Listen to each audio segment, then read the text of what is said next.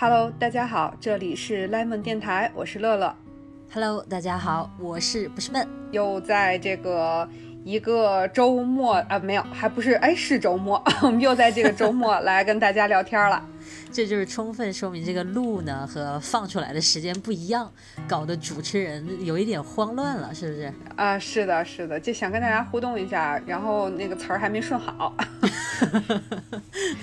我跟你说，最近我在想一点什么事儿，跟你絮叨一下啊，也顺便跟大家也一起聊一下，我就当是那个闺蜜小聊天，好不好？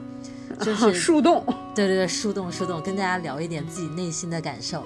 之前呢，就是前几天吧，上海的文具手账儿有一件大事啊，过年了，上海的 LOFT 开业了，就是咱们文具爱好者心目中的一个殿堂级的存在，日本 LOFT 开到中国来，然后里面有超级多有意思的文具，上海的同学都可以看到实物，就是一个非常爽的一件事情吧。然后呢？我是有一天早上一起床就看到微博，我的首页就刷屏这件事儿，就是因为我关注了很多文具博主嘛，他们有被邀请过去，就是探探店呐、或者有的是他们自己有出个人的设计的文具，就也进到了 loft 里面去卖。我当时一看，我就觉得哇塞，好爽啊！如果是我的东西在里面卖，我一定觉得特别自豪那种感觉啊！就自己设计的文具放进放进了自己喜欢的那种大文具店里面卖，就那种感觉特别好。然后我一开始呢，就是觉得，嗯，这些博主真牛逼，真厉害，就是能感受到这样一种自豪感、骄傲感。然后接下来随之而来的一个感觉呢，就是慢慢就开始否定自己，就开始比较。你知道，人最怕的就是比较。我也零零星星出过几个自己设计的文具，但是我又不像别人那样自己开一个店，就是比如说每个季度都会有上新啊什么的，我又不是这样子的。然后我也拍视频吧，但是，嗯。就是拍了这么多年，拍拍文具，然后有时候小心翼翼的想往各个方向去做尝试吧，胆子又小，然后 也没有什么长性，坚持一两个又做不下去。我就想一想，我就总觉得我自己好像什么都愿意掺和一脚，但是什么事情都做不深，也做不，就是没有做到特别成功那个感觉。我就反看别人，那别人就是做博主，然后设计了一点文具，别人就把这件事情做好，不是挺好的吗？我就反思自己，然后我就发了一个那个微博在我的小号上面，反正沉淀了一下这个想法吧，也不是说很困扰我什么的，但是我就很想把这个事情今天拿来跟你聊一下，因为我觉得最懂我的这个内心想法的，那还是乐老师，对不对？你对于我刚才的这番描述，你有什么想要批评我的吗？那你我就得说了，你说你天天看着这个，就人家腿长，你腿短，但是你白，人家黑，你非要拿自己腿短跟人家腿长比，你咋不拿你的白跟人家的黑比呢？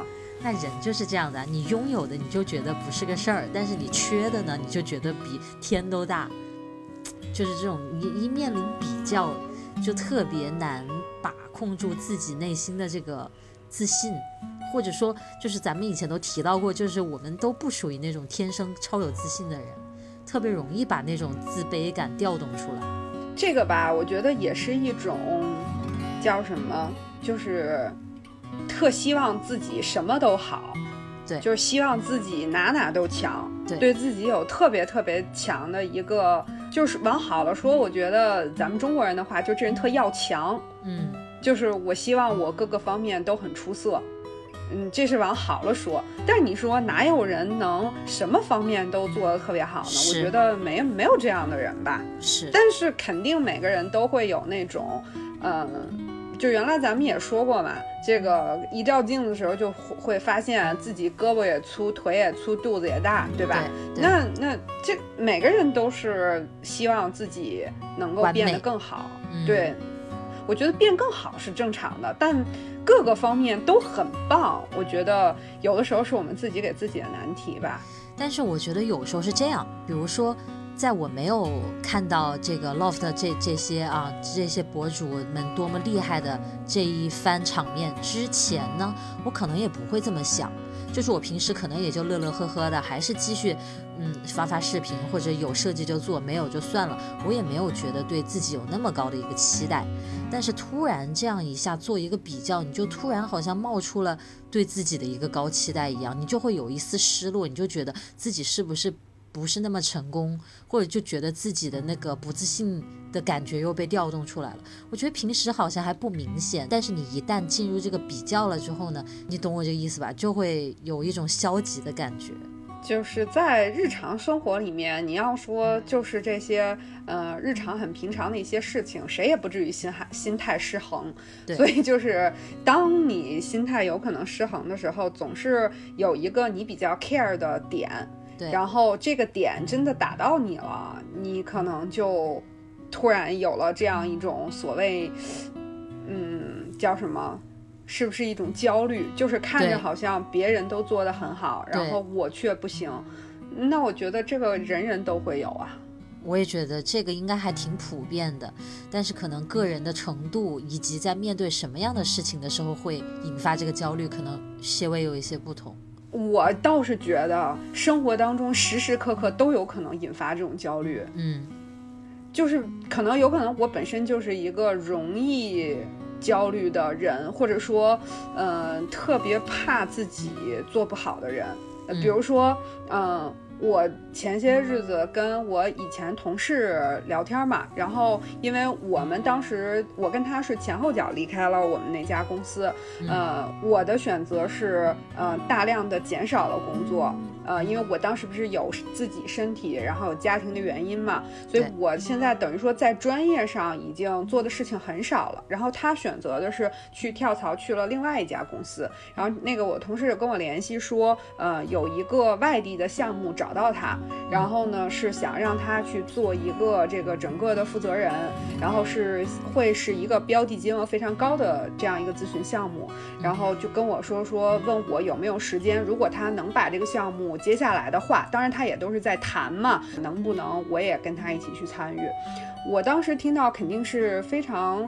感谢我的同事相信我能跟他一起来做这个事儿。然后第二个感觉就是，哇，他好厉害，他都已经可以通过一些呃自己以前做过的一些事儿，在一些网站上的报道，都已经有外面的这样的呃团队去找他。我跟人家就是同样用了这两三年的时间，我跟人家的差距就这么大了。就我也会有这种很明确的一种心理，就是每次见面聊一聊各自的生活呀，呃，他也有他，比如说去旅行啊什么的，就是这些生活上的点都不会对我有任何的这一种，呃，我觉得我不如他的心理，嗯，但是就是他说的那个点就会对我的触动特别深，嗯，那就是那个点是在你看来比较重要的，你比较在意的点。嗯，或者就是说，在我跟他之间是一个我们建立起关系的基础是同事，所以我可能格外 care 在专业上面的一个比较。是的，你像我说我跟我把自己跟这些手账文具的博主比，那还不是因为我们有这个共同的身份，对不对？都是手账文具的博主，我就不会去跟人家美妆博主比啊。对呀，同样的，这时候还有一点，对不对？就是我们都一样，我们都会去跟那个看起来比我们强，我们认为那样是更优秀的，或者说那样是更成功的一个人去比，或者说，嗯，我们甚至都不能说不如，我们就是我们会有一个标准，认为他们那样是成功是优秀，嗯，我们不会拿另外一个标准去认为是成功是优秀。说到这里，我觉得这个点还蛮重要的，就是每个人心目中对于所谓的成功和优秀的定义，你肯定是在一定的标准之下去做这个衡量的。就是这把尺，它是什么的尺？我觉得这一点还蛮重要的。我跟你说露个底啊，我来新南好多年了嘛，然后我基本上回国就没有参加过任何同学聚会。然后后面后来有没有聚会我也不知道了，因为我总不去，人家也不知道我回国。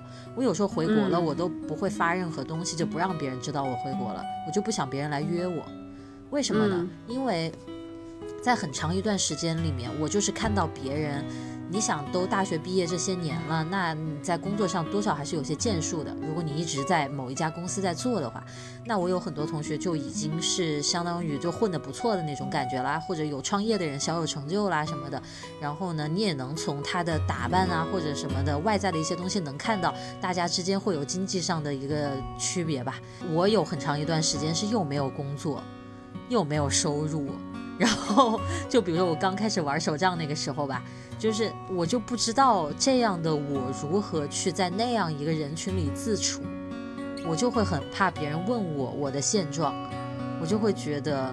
那以前，比如说是中学的同学或者什么的同学，那以前大家不都是坐在一个教室里的学生吗？那个时候有什么差别呢？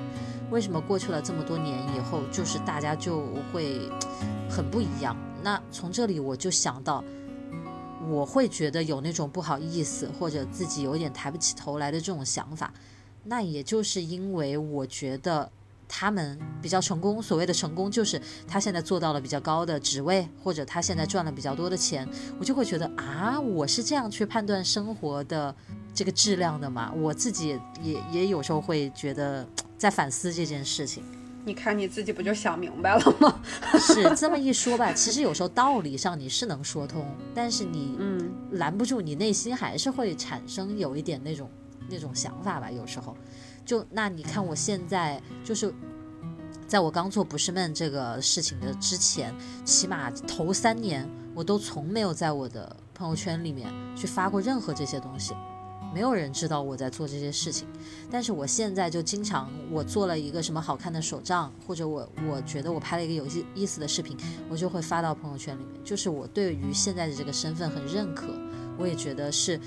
嗯讲出来是让我觉得是骄傲的，我是不是梦背后的这个人？但是以前就不行。嗯，所以我觉得第一个还是在于那个标准吧。对，就是到底对这个标准有没有想清楚？嗯，现在来说，我觉得从纵观这么多的信息的这种渠道，大家对于所谓的。成功也好，所谓的生活应该怎么样也好，有的时候的标准是比较单一的。对，就是必须得这样这样这样。有的时候，呃，特别是我们的父辈，可能就是对这种又会，就比如说，你说为什么大家会被催婚？不就是因为啊，家长认为你该结婚了，你该有个孩子，你你要过正常人的生活，对 所谓的正常。是对，所以它都是一种标准，但这种标准又过于单一。那这种单一的标准，呃，有时候我觉得应该去分开想吧。有的人真的是，那个那个所谓单一的标准，就是他内心的标准，他也认为这个标准就是我应该，就是适合我的，我就想这样。比如说，有的人他就真心的特别希望和一个人组成家庭，拥有自己的孩子，他就是爱孩子，想有自己的家庭。那我觉得他去呃遵从这样一个标准很正常。那有的人他可能就不是这样的，你让他去够那个标准，他不就会很难受吗？是的，他就会焦虑啊。对呀，用同一双鞋子去套每个人的脚，那不可能，各各个人都合适。但是在这样的情况下，你我觉得也会。有一定的环境的影响是很大的，就像对审美是一样的。我们这边亚洲的人，可能多数人就觉得白好看，那可能欧美的他们就觉得健康的肤色是好看。那就这就是大环境的影响嘛。其实说哪有一个肤色比另一个肤色好看，其实还不是就是人为的造成的这样一个思想上的倾向。所以确实是有时候。能发现自己内心有不同于别人的一套标准，而敢于去遵从自己的内心，我觉得这真的是很酷、很要勇气的一件事情。嗯，有的时候我觉得好像对这些人来说也不是一个勇气。嗯，我我倒觉得他可能是这个人，他就是能够很好的和自己相处。是。嗯，我就举董大国的例子来说吧，就是可能很多的那个男士在职场上工作一段时间之后，会非常的介意外在，比如说皮带是什么，对吧？然后他会认为这种东西，嗯，不一定是打扮，就是会注重，比如说皮呃皮带的品牌、钱包的品牌、书包的品牌，因为在。各就是，特别是在一些呃比较需要去做这种外部交流的这样的行业里面，是这个东西有很多男士会认为它代表着什么。是，然后董大国这个人就认为。呃，我只要穿的整齐适当就可以。比如说，我去参加一个会议，我只要穿好这个衬衫，我不 care 这个衬衫是万宝龙的还是优衣库的。对他，他只要是整整齐齐，没有褶子，干干净净，他就认为是适当的。是。确确实，你你再去想这个事儿的时候，不会有人去翻你领子去看一下你这个衬衫是什么品牌的，对不对？董达国从来不会有这种焦虑，他对这个事情没有任何的追求。我觉得他这一点真的很值得学习，放下蛮多包袱的。但是就是我觉得像那种，就是你刚才举的那种例子，那种特别在意牌子呀什么的那种人吧，他就觉得自己穿了一件厉害的牌子、贵的衣服，他就好像腰板挺得更直了。就如果他穿了一件他觉得比较怂的衣服吧，他就好像觉得有一点灰头土脸，就不好见人，就好像他的士气都短了几分的那个感觉。这种其实是不是就是不自信呢？你觉得你自己的底气不够足啊？是不是要靠点外在的东西来长点气势那种感觉？我们抛开有的人，他是觉得在某些特定的场合一定要穿成什么样，他觉得是礼仪。我们抛开这种情况不说，还有一种，我觉得就是人家就是我就是喜欢这个品牌，我的经济也能承受，那我去购买，我觉得这也没有什么问题。对，对，嗯，你是喜欢嘛？那你就买你喜欢的，那是没有问题。嗯。我觉得自信肯定是有的，但是我就是觉得更底层一点的，就是那个自己是不是真的认清了自己，嗯，就是我能不能和这样的我去很好的相处。哎呀，你说的太对了，是不是认清了真的自己？就是我穿着优衣库的衬衣和我穿着爱马仕的衬衣，我不都是我吗？你是什么样的，你不不取决于你身上的那件衣服。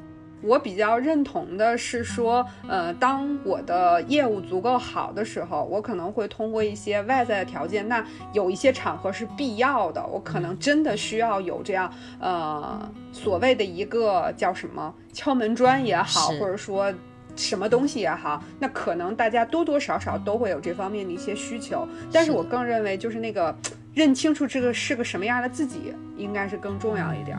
是的，你有的时候看到那种特别富的人。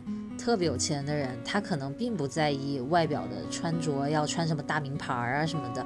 然后你看到他这样穿了之后，你反而会在心里想说：“哎呀，他都穿优衣库，那优衣库还真的可以嘞。”你说，就有时候会有这样的想法，因为他穿了啊，我就觉得这个平价的牌子好像变厉害了，就都会这样想。我觉得很多时候也是真的是你认清了自己是什么样的，并且接受自己的样子。也蛮关键的，你让我想到这个太难了。嗯，我就长期不接受我自己的真我，你知道吗？就我以前有一阵儿疯狂长胖，然后比如说我本来应该穿小号的衣服，然后我出去试一条裤子吧，小号超勒，就根本一颗米都不能吃那种。但是我又喜欢这个裤子，我就会买小号，我坚决不会试中号。如果这个小号提都提不上来，完全不能穿，我也不会试中号，我就会走人。我就觉得我只要买，我就得是小号，我的衣橱里就不可能出现中号，就是我就会有这样的一种一种对自己的认知。哎，就是那我现在我其实发现我是一个中号的身材了吧，但是我不能承认，所以我不能去，我试都不能试，就是我会这个样子，很很有毒。就很分裂，是不是？会会发现，就是我以前也有过，就是跟你这类似的情况，也是在体重这个问题上。就我们以前那家公司，大家就是开玩笑说，来这个公司所有的员工平均一年长十斤，就是我也是按照那个速度去长的。嗯嗯。嗯，然后不断长胖的时候，我在每天照镜子的时候，明明我的衣服已经比以前要买大一号了，或者说明明照镜子的时候会看到自己的腰粗了，肚子大了，嗯，但是我还会告诉自己，哎，好像穿上这个衣服的时候就不太看得出来。其实我现在一百六十斤，也不太看得出来自己是一百六十斤。你看我这一百五十斤，看着也就像一百一十斤的，就是会会对自己有这样的一个自己洗自己的脑是吧？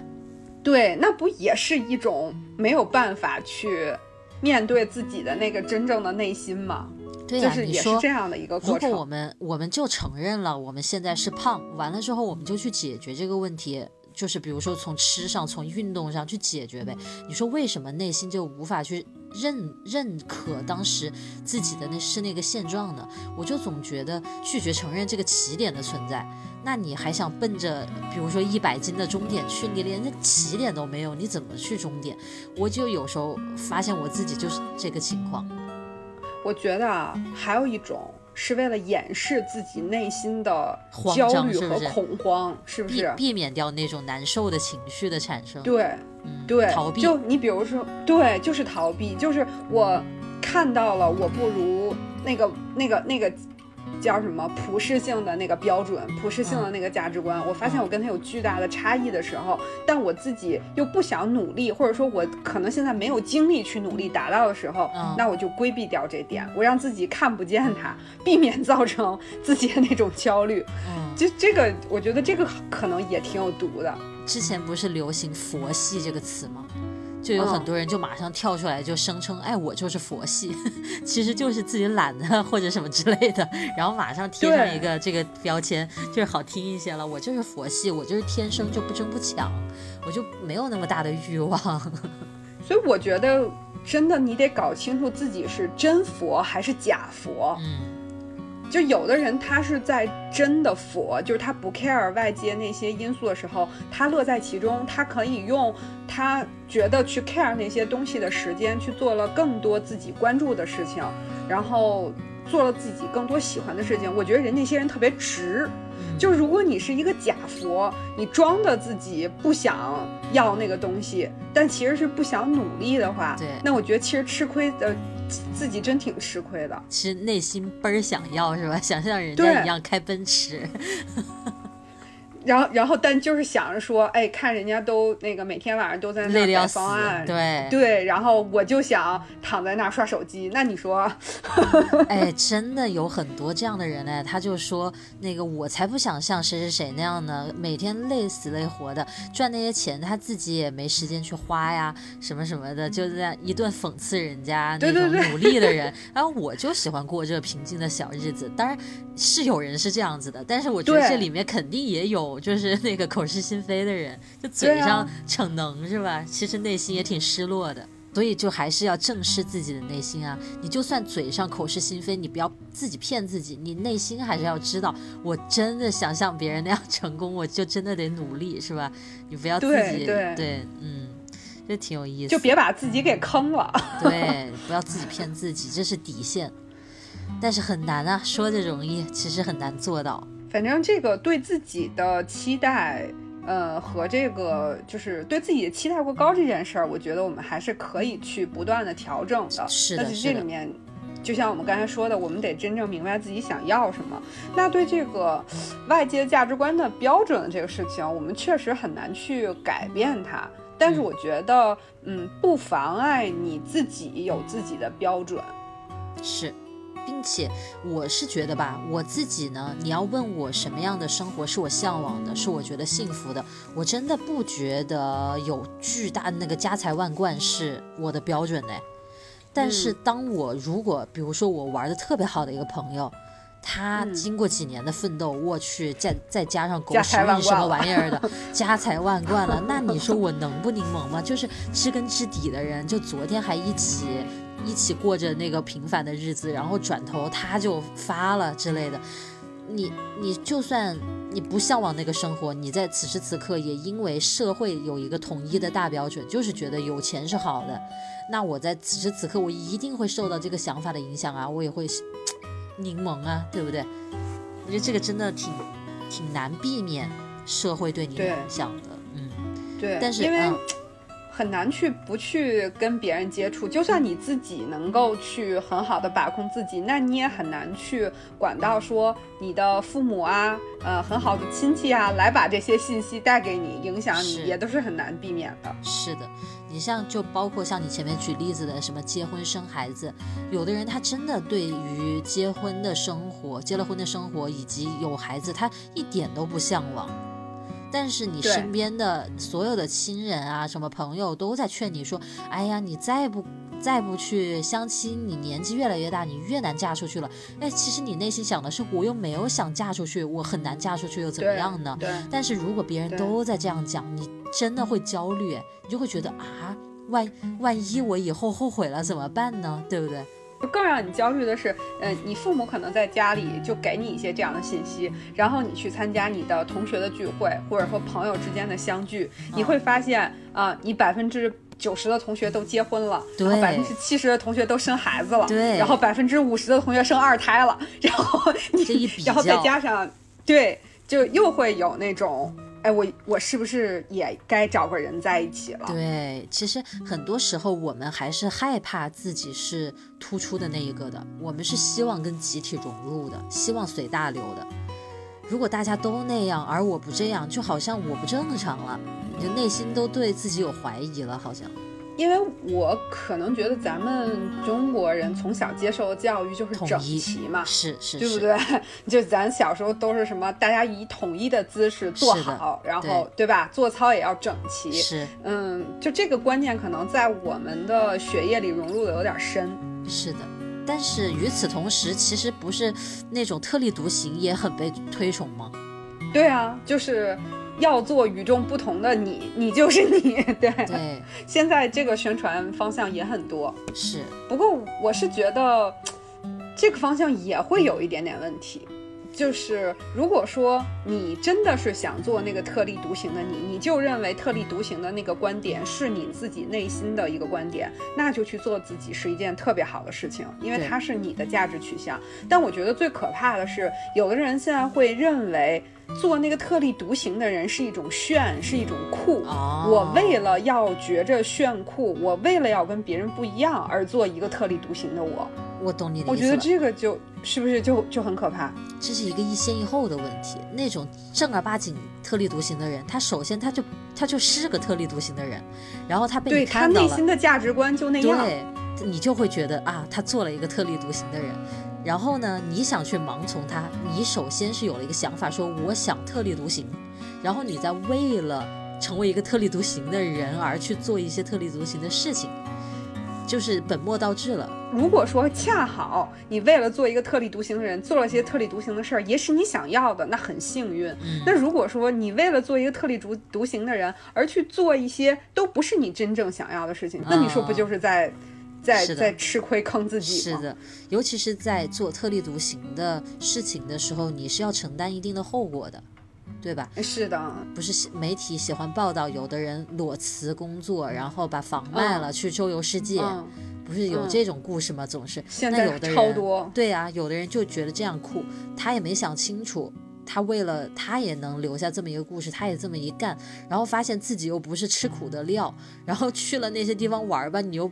住的太差了呀，你又不行，走路走多了你又累，就不适合，你知道吗？那那就是特别血亏，然后回来房子也没了，工作也没了，就是还是要认清自己是真的蛮重要的。说到这个事儿，就我想到不是，呃，以前前几年的时候，青旅特别流行嘛。然后我有一个好朋友，然后他就是特别喜欢去住青旅，他就是去哪儿旅游都住青旅。然后青旅你知道，就是条件，呃，首先在价格上确实是非常非常的划算，对对对对。然后特别适合那种就是呃资金不是很多，但又想去很多地方的这种年轻人去旅行。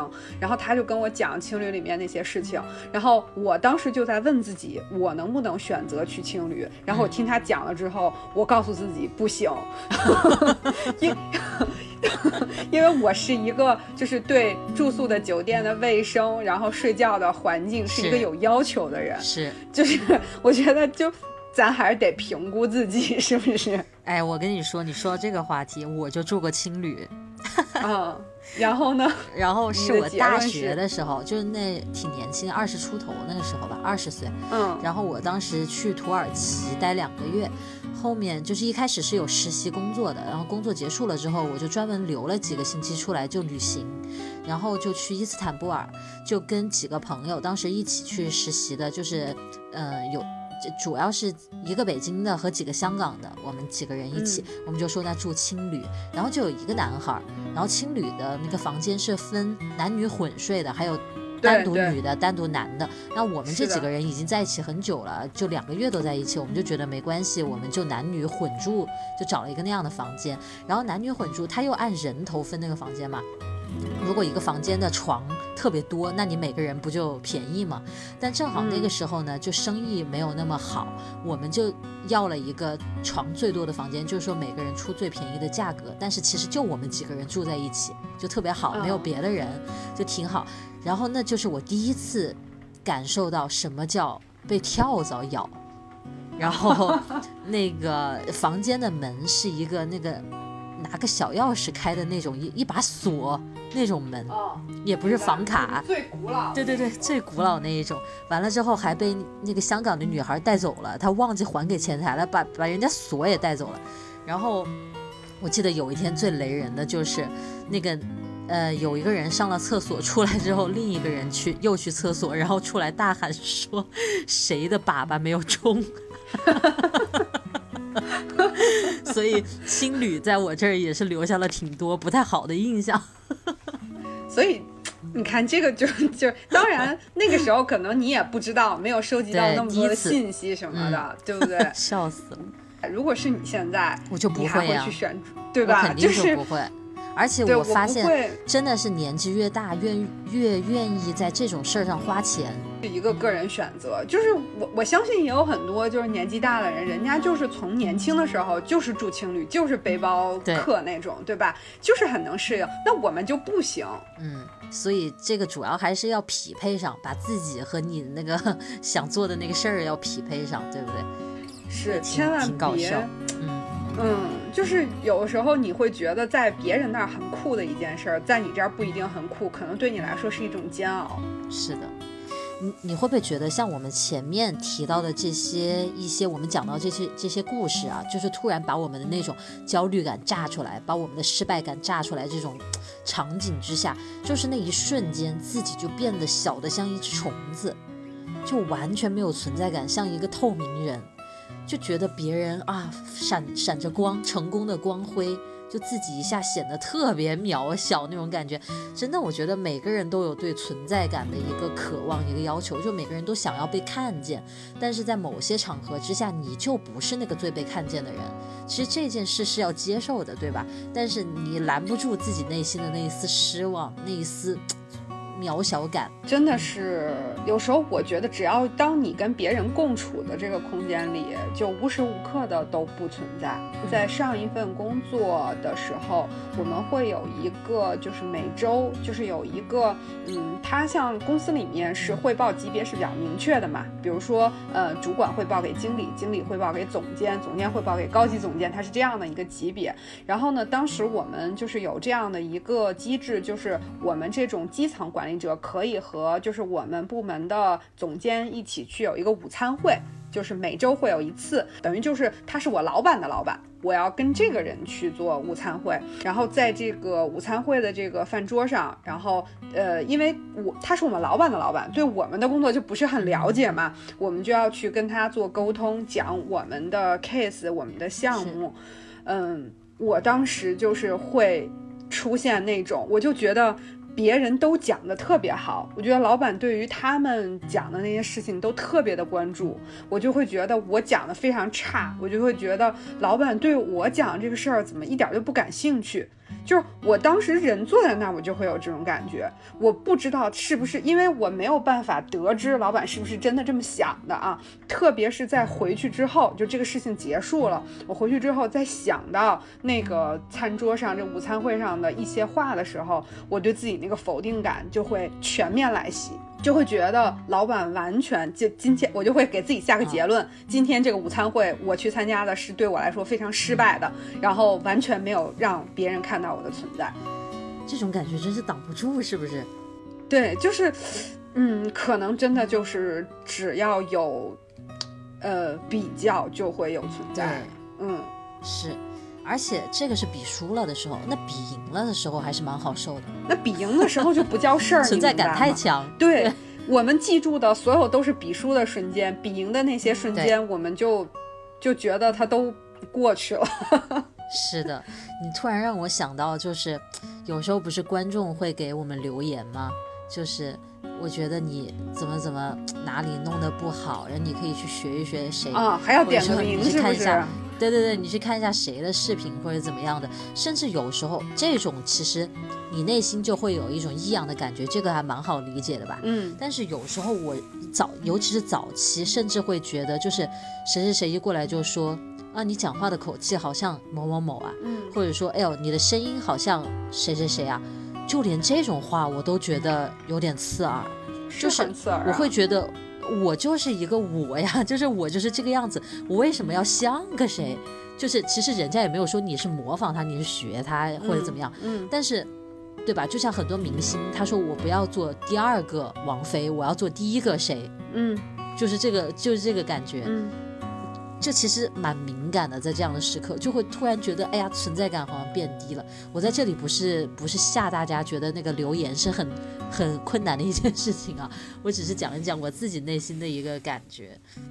就是以前大家不是问我们说什么样的给博主的留言弹幕才叫做合理，或者说很好的的给建议或者留言？啊，我记得你当时回答过大家，你说嗯这就是读后感，就是我从你这里面 get 到的那个意思，我读取到的那个感受。我觉得这这确实是这个意思。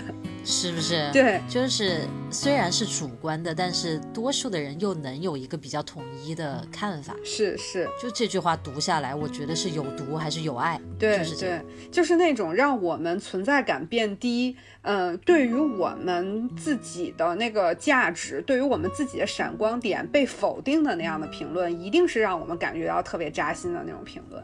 是的，其实每发一个视频就是刷一次存在感，能被人看到就会很开心，就加强了我的存在感。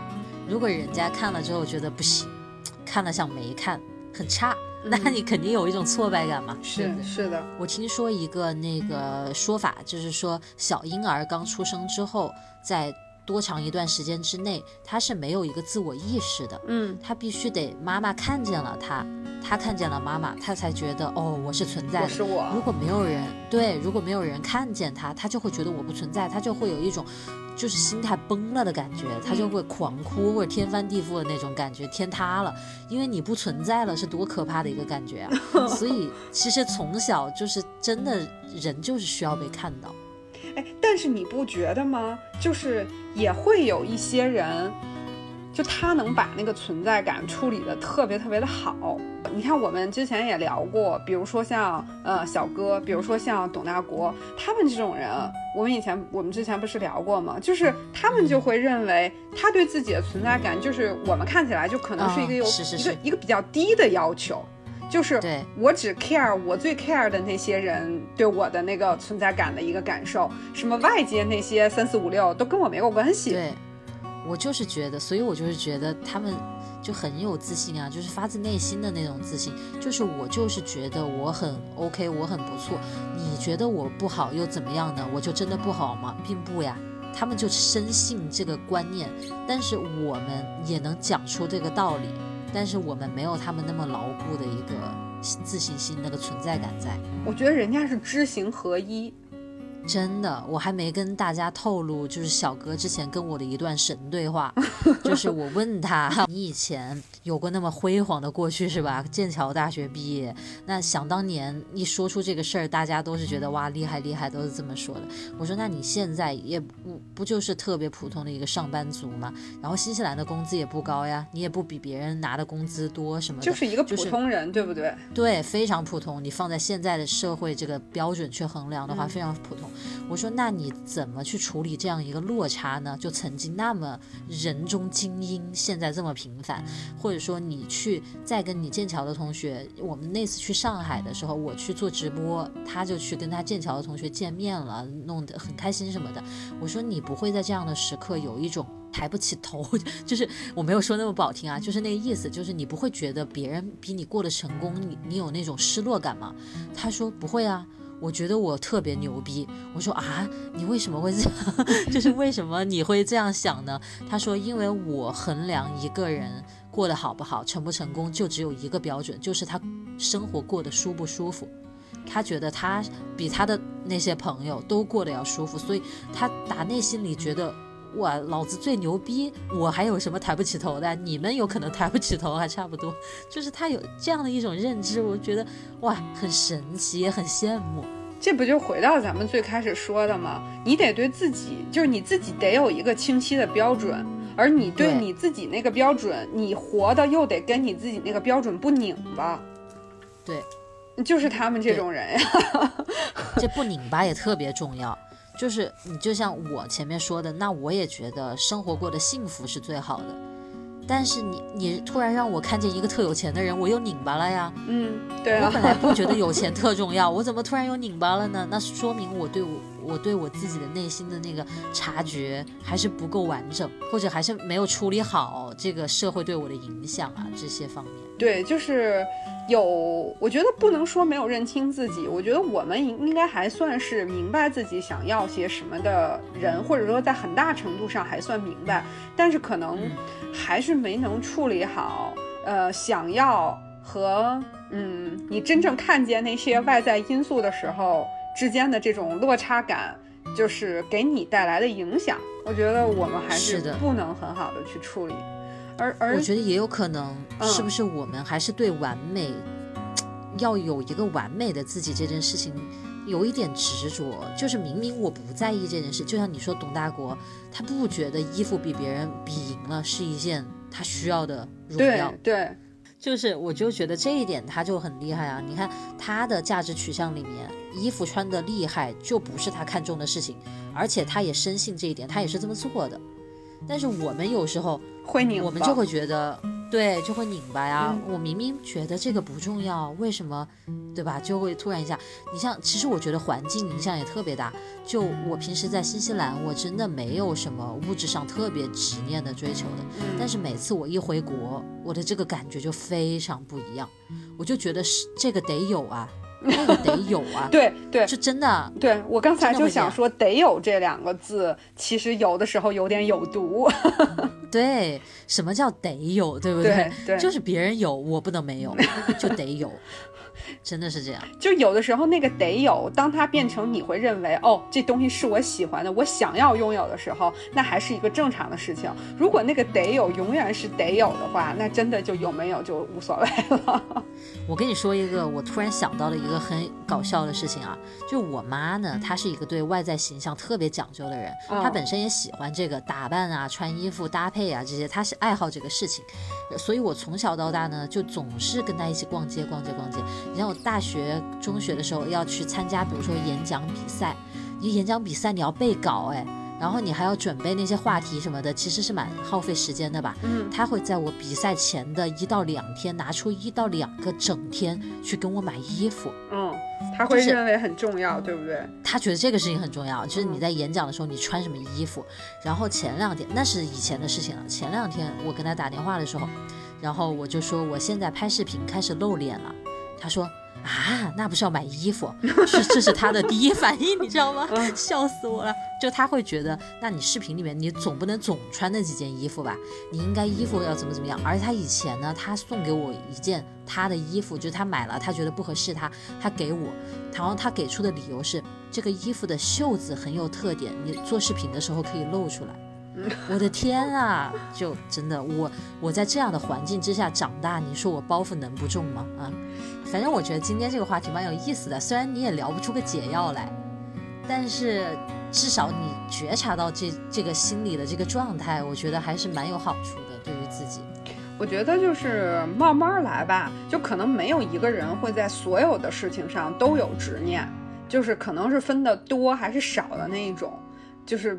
他会，比如说像你跟我呀，可能就属于那种对自己要求的执念的方向会比较多的人。那可能没有这么多。那我觉得是不是就一项一项看呗，就是慢慢活明白呗。是的，我觉得时不时的是要提醒自己，就是不需要在每个方面都要比赢别人。就算赢了，你也就是怎么样，你的生活更幸福一些嘛？其实也。也没有啊，就是你真的看重的是哪几个方面，自己搞清楚，然后在那几个方面耕耘一下，是不是努力一下，这样比较实在一点。我们要看到人跟人之间的，就是造成这种差距的这种，或者说造成不同的原因，就是别人就是比你天赋高。然后别人就是比你有更多的时间来干这个事儿。包括你，比如说像演员，他这个人就是比那个人更有观众缘，那这种东西它就是固化存在的，你可能没有办法用你的那种所谓的，呃，当然努力不是一件坏事儿，但是有可能我刚才说这些东西不一定是通过努力他就能达成的，所以老去比，真的就是，就像一开始你一上来说的，你不能老用别人的腿长来比你的腿短呀，对。你老说我腿短什么意思？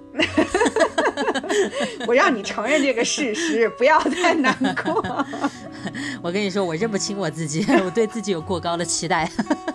再一个就是说，嗯，你说比较这个事情吧，你也不可能避免，但是也不是说非要做到第一才叫才叫赢了，对不对？嗯，是放过自己还是？其实我从小没有那种第一的心态，我不知道你是不是？我也没有。对，但是根本没有。对，但是我特别怕，就是我变成，比如说，如果是前三名、前五名、前十名，我能接受。但是，啊，如果变成不是前十名了，我就不能接受了。我会有这种。你自己内心反正有一条线啊，对，就是我必须得高于这个标准。就虽然那其实每个人都会有，有的人是及格线，有的人是前十名，有的人是九十分，对不对？所以像那种人家就给自己一条线，我自己的线就是我的线，我觉得那种就太厉害了。对，这种就真的是认得清自己要什么的人，这种人真的很难不成功。嗯，可是你说的这种成功，也不一定是普世意义上普世意义上的成功吧？他首先在他自己的意义里肯定会成功，但是也有极高的几率能在普世的意义里成功。我觉得，那我为什么觉得董大国不是很成功？你看你这个有色眼镜，你真的是。那你刚才还说，我也没觉得小哥很牛逼，对呀，人家自己觉得自己牛逼，对呀，你看。那就行了，哎，我觉得自己觉得自己牛逼是非常了不起的一件事情，那不就行了？自己过得好就好。所以就还是最重要的是，嗯，自己找到那个舒适度。如果天天自己跟自己较劲，真的还挺痛苦一件事情。有的人他把目标设定成富有，或者说权力地位，这个东西是没有尽头的，所以他就算做到很高的位置，他还是焦虑，因为总有人位置比他高。嗯，所以对是这样，对不对？是这样，是这样。有时候真的是要多往深了想一想，还是自己找到自己舒适的一个范围就好了。是，就是我觉得还是，嗯，你真正的自己做这件事儿，让你放松，让你开心，然后你过着的那个日子也是，包括比如说物质也好，精神也好，都是你能够接受的那一种。我觉得那就是好的生活了。是。向往的生活，真的是向往的生活。别的节目，哎，我真的觉得那是向往的生活，就是是的。在别人再怎么去看，就是，嗯，不如我自己真的体会到了这里面的舒适来的最重要吧。是的，我反正从年轻的时候对于金视金钱为粪土，到后来稍微这个又过了几年生活，发现没有钱真的不行，就视金钱为第一。再到现在又见识过一些有钱的人，我觉得他们过得还不如我。我又觉得有钱也不是一个谁都这个身份啊，不是谁都能做的，也挺不好做的富人。所以我现在是觉得，也是你看，随着年龄的增长，你在一点一点的校正自己的观念，你你看世界的角度不太一样了。对对。所以嗯。你以前在意的，可能现在不在意了，所以也也也就是一个去调试的过程呗。对，我觉得就是多读读书，多去了解这世界还蛮重要的。对于建立呃自己和自己的一个认知，自己和自己相处的一个过程，我觉得这都还是挺重要的手段。是的，行吧，今天这个聊天聊着我很开心。嗯，我最喜欢做的事情就是接自己的短，今天又成功了。你看这就不好，你接的怎么是自己又不好了？对，你看为什么那一定就是自己的短处呢？你为什么说的一定就是自己的短处呢？对不对？那不腿短吗？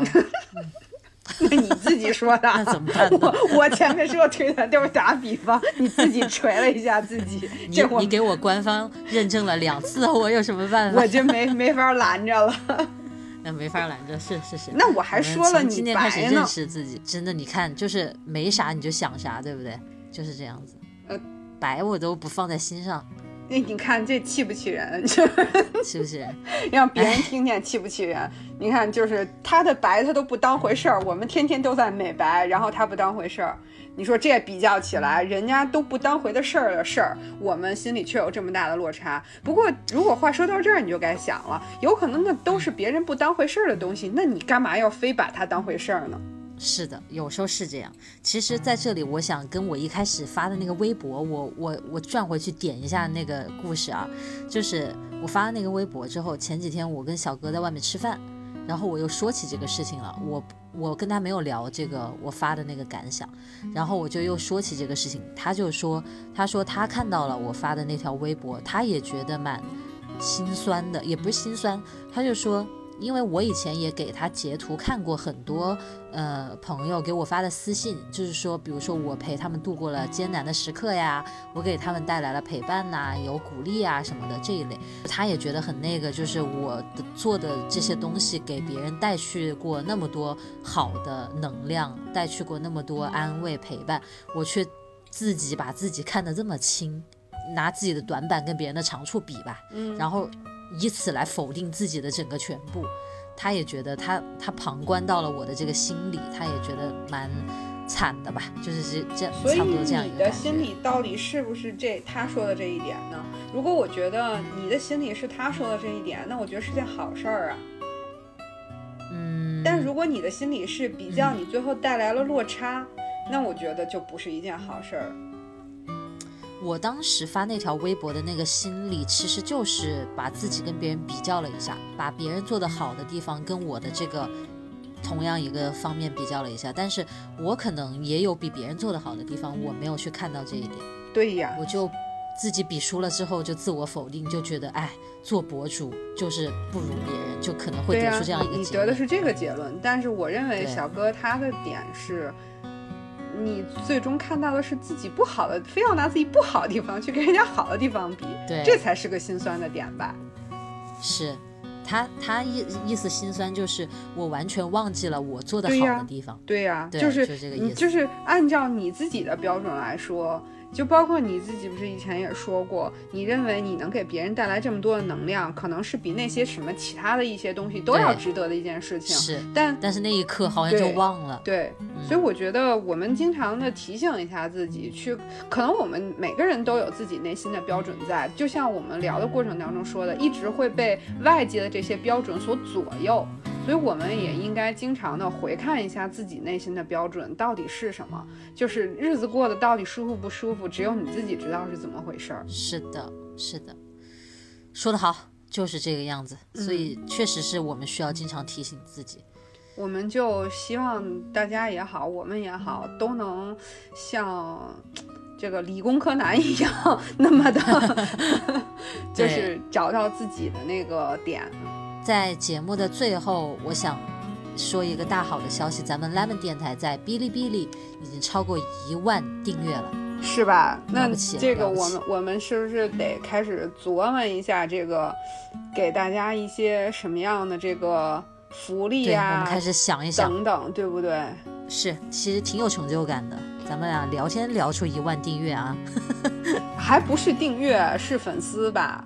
你这个是粉丝，粉丝数对？一万，那个，你看，像那个是是呃音频的这边的节目，它的订阅数嗯可能就要比粉丝数要高很多。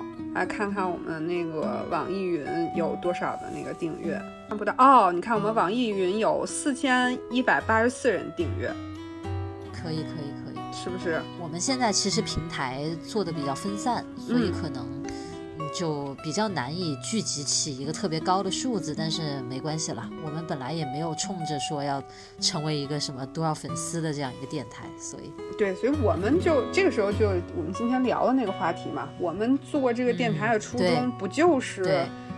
想跟大家去分享一些我们心里的想法吗？并没有说是。要超过谁，要干嘛干嘛。对今天呢，我们聊完美的一期聊天，对，聊的这个话题，如果大家有什么想跟我们聊一聊的，比如说你认为有一些什么事儿是你的标准，你也会不会有这种比较之后很失落的瞬间，也欢迎大家跟我们来分享一下。非常欢迎。那我们今天就先聊到这喽。好，那我们就下期再见。好，嗯拜拜，拜拜。